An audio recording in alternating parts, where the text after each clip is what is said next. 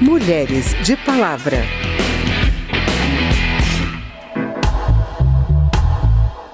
Ufa! Acabaram as eleições. Agora, as mulheres que lidam com a política têm como avaliar melhor a sua participação. Apenas uma governadora foi eleita, Fátima Bezerra, do PT, para o Rio Grande do Norte, o que repete a eleição de 2014, quando apenas Sueli Campos, do PP, foi eleita em Roraima. O número de candidatas, porém, foi maior, 30 em 2018 contra 20 em 2014. Nas eleições para a presidência da República, forte participação, duas candidatas a presidente e cinco a vice-presidente. A participação feminina foi maior em todos os níveis, porque além da cota de 30% de candidaturas femininas por partido, a Justiça Eleitoral obrigou que o mesmo percentual do fundo eleitoral fosse destinado a elas, ou seja, do total de 1,7 bilhão de reais, 510 milhões ficaram com as mulheres. Mas ainda há candidaturas de fachada apenas para cumprir a cota, além de muitas candidatas a vice e a suplente de senador apenas para elevar os recursos dos candidatos principais. A repórter Silvia Munhato dá mais detalhes desse cenário. Lugar de Mulher. As candidatas a vice-governadoras passaram de 47 em 2014 para 75 agora. Algumas candidatas reclamam também da dobradinha de mulheres com homens para o legislativo. Mas a professora de sociologia da Universidade do Estado do Rio de Janeiro, Clara Araújo, explica que nem sempre isso é ruim. Já depender do local que ela esteja, se ela é, por exemplo, candidata federal, a gente sabe o quanto de vínculos se necessita nos candidatos federais com candidatos estaduais. Então, muitas vezes é estratégico para ela se eleger. As pesquisas mostram, segundo Clara, que depois de passar pelo filtro da dificuldade de conciliar família com política, a maior barreira para o aumento da participação feminina na política é o dinheiro. A internet é uma saída? Que as redes sociais, elas permitiriam que as mulheres meio que rompessem essa desvantagem, né, do tempo, é, dos recursos, né, maiores, no sentido de que elas podem fazer essa comunicação a partir das suas casas, a partir. Então isso é uma coisa que precisa ser estudada. E por outro lado, é necessário dinheiro também. E quando fala em dinheiro, as mulheres estão sempre em desvantagem. Como a professora, a governadora eleita do Rio Grande do Norte, Fátima Bezerra, acredita que reformas política e partidária trarão mais mulheres para a política. Ou seja, de um colégio de 27 governadores, só vai ter uma mulher governadora. Nós somos mais da metade da população. As mulheres não têm capacidade de exercer a política? Claro que tem. Esse quadro remete à necessidade de uma reforma política no país que traga paridade, que adote instrumentos efetivos de promover participação política das mulheres. Janaína Furtado, que foi candidata a governadora pela Rede no Acre, é vereadora, tem apenas 31 anos, mas fez questão de aceitar o desafio. Eu acredito que a mulher realmente tem que participar da política. E eu tenho dito que, em hipótese alguma, a mulher deve aceitar apenas para ela suprir a necessidade da cota que a lei eleitoral impõe. Então, temos mais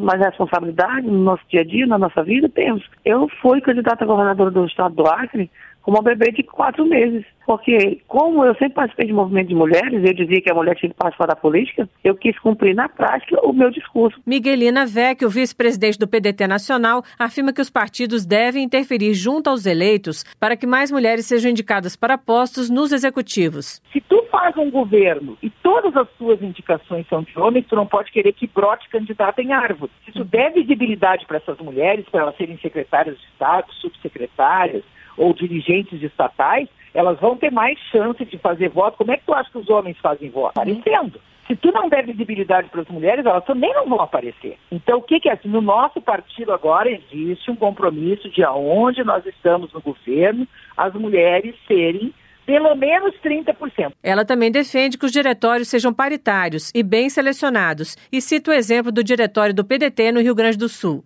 Nós somos 210 membros. 70 membros foram escolhidas por nós, uma a uma. E aí, nós fizemos um diretório que hoje qualquer um que queira aprovar alguma coisa tem que sentar com a nossa bancada. A deputada professora Dorinha Seabra, de Tocantins, presidente do Democratas Mulher, já está planejando as eleições de 2020, porque sabe que a decisão das mulheres é mais demorada, já que muitas vezes tem que ser negociada com a família. No mundo masculino, normalmente o homem decide e, se quiser, me acompanhe, né? E uhum. sabe que a mulher, a grande maioria, acompanha e vai ajudá-lo. Isso tem a ver também com a independência financeira. Dorinha Seabra acredita que a justiça eleitoral também tem que ser mais ativa, no sentido de punir as candidaturas de fachada. Da Rádio Câmara de Brasília, Silvia Minhato. Quem é essa mulher? Nesta edição do quadro Quem é essa mulher, você vai conhecer mais duas deputadas eleitas para a Câmara Federal. Acompanhe com a repórter Lara Rage.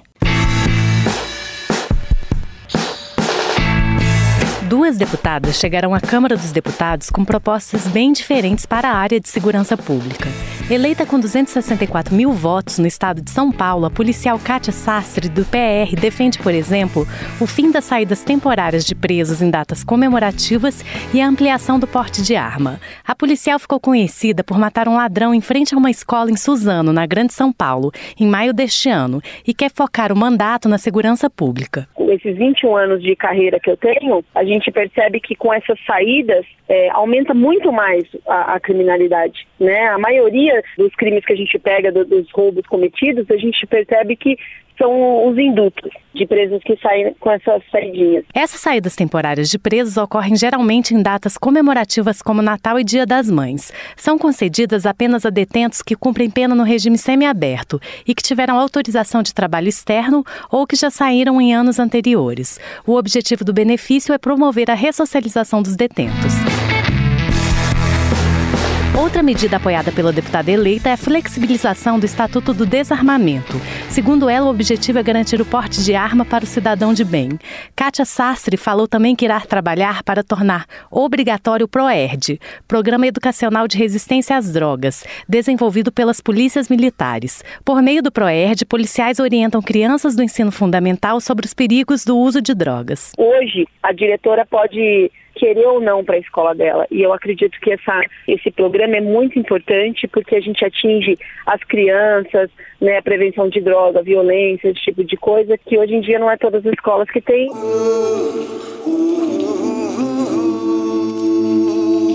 Eleita com 107 mil votos no estado do Rio de Janeiro, Talíria Petroni, do PSOL, chega à Câmara dos Deputados com um conjunto de pautas em defesa da vida, nas suas palavras. Professora de História na rede pública de ensino, Talíria foi a vereadora mais votada em Niterói em 2016.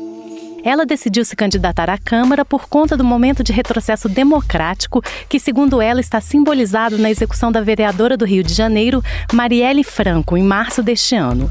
Entre as pautas defendidas por Talíria está um novo modelo de segurança pública, com uma polícia mais democrática que respeite a favela e o povo negro. Isso significa defender uma polícia mais democrática, com a desmilitarização das polícias, defender a legalização e regulamentação das drogas, o uso abusivo de drogas precisa ser entendido no campo da saúde pública e não da polícia.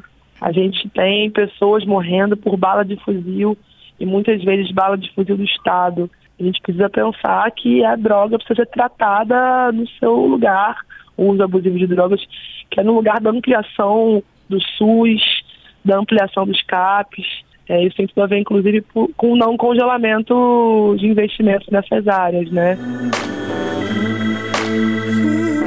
Os chamados CAPs são centros de atenção psicossocial para usuários de álcool e outras drogas. Para que sejam ampliados, a deputada eleita Talíria Petroni considera essencial que o novo Congresso revogue a emenda constitucional do teto de gastos. Talíria também defende que o aborto seja tratado como questão de saúde pública e não como crime ou questão de polícia. Da Rádio Câmara de Brasília, Lara Rage. Olhar Feminino. Neste quadro, vamos trazer a palavra de mulheres que olham para a nossa sociedade buscando entender padrões, comportamentos, tendências. Nesta primeira edição, a repórter Cynthia Sims traz a visão da filósofa Viviane Mosé sobre o tema mais importante destas eleições: as fake news. Especialistas dizem que em apenas quatro anos, o uso das redes sociais mudou a comunicação de tal forma que talvez tenha sido mais importante para as eleições de 2018 do que o antigo modelo de propaganda eleitoral no rádio e na TV.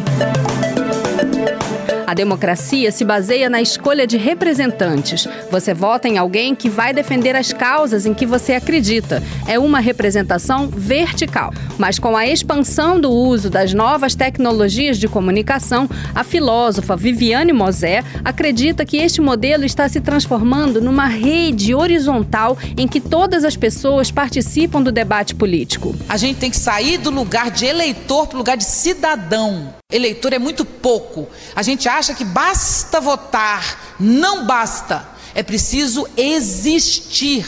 Existir é ficar em pé, é ter presença, a gente transferiu para o voto e acha que colocando uma pessoa lá. Você sabe o que é eleição? É sistema piramidal. Vivemos uma transição de modelos. Nós tínhamos uma sociedade organizada como uma pirâmide, em que para ter ordem um manda e outro obedece. Um manda e os outros obedecem. Foi assim que a gente se estruturou. Hoje nós temos uma sociedade em que a horizontalidade liga todo mundo a todo mundo em qualquer lugar do planeta, mas nós não sabemos conviver, não sabemos nos relacionar então, o perigo do ódio, o perigo da intolerância é algo que coloca a nossa vida em questão. A gente viu quantos boatos, as famosas fake news, rolaram na campanha eleitoral desse ano por meio das redes sociais. Os próximos anos vão exigir de todos uma enorme capacidade de diálogo e esclarecimento. Fique atenta e acompanhe o trabalho das deputadas. Da Rádio Câmara de Brasília, Cíntia Simes. Quem é essa mulher? Você sabe quem foi a primeira deputada federal do Brasil? Conheça agora a Carlota Pereira de Queiroz, com a repórter Cíntia Sims.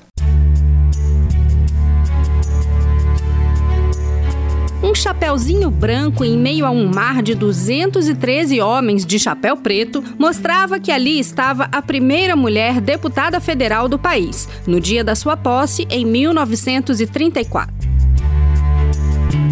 Mas antes disso, Carlota primeiro foi professora e só se formou médica aos 34 anos. Parece um pouco tarde? É que nos anos 20 quase nenhuma mulher chegava à faculdade. O destino esperado era casar e ter filhos. Como era muito inteligente e vinha de uma família rica, teve mais chances de estudar.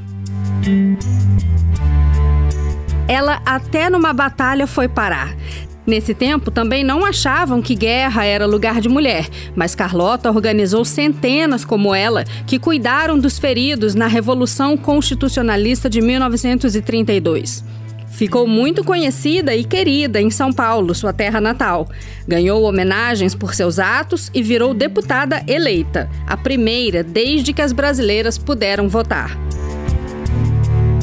As leis diziam, desde o século XIX, que o voto era um direito no Brasil, mas por muito tempo ele foi exclusivo dos homens brancos e ricos. As mulheres só podiam olhar de longe. Foi em 1932 que elas passaram a ter também o direito de escolher quem governava. Foi uma longa batalha que havia começado bem antes com as mulheres abolicionistas. Carlota não fazia parte de grupos feministas, mas várias vezes sentiu como era difícil ser a única mulher em um grupo formado só por homens. Era esquecida por seus colegas nos jantares e até chamada de feia. Porém, ela estava certa de que o futuro seria diferente. Quando elas forem mais numerosas, terão de ceder. Eu sofro, mas por uma causa que terá que vencer.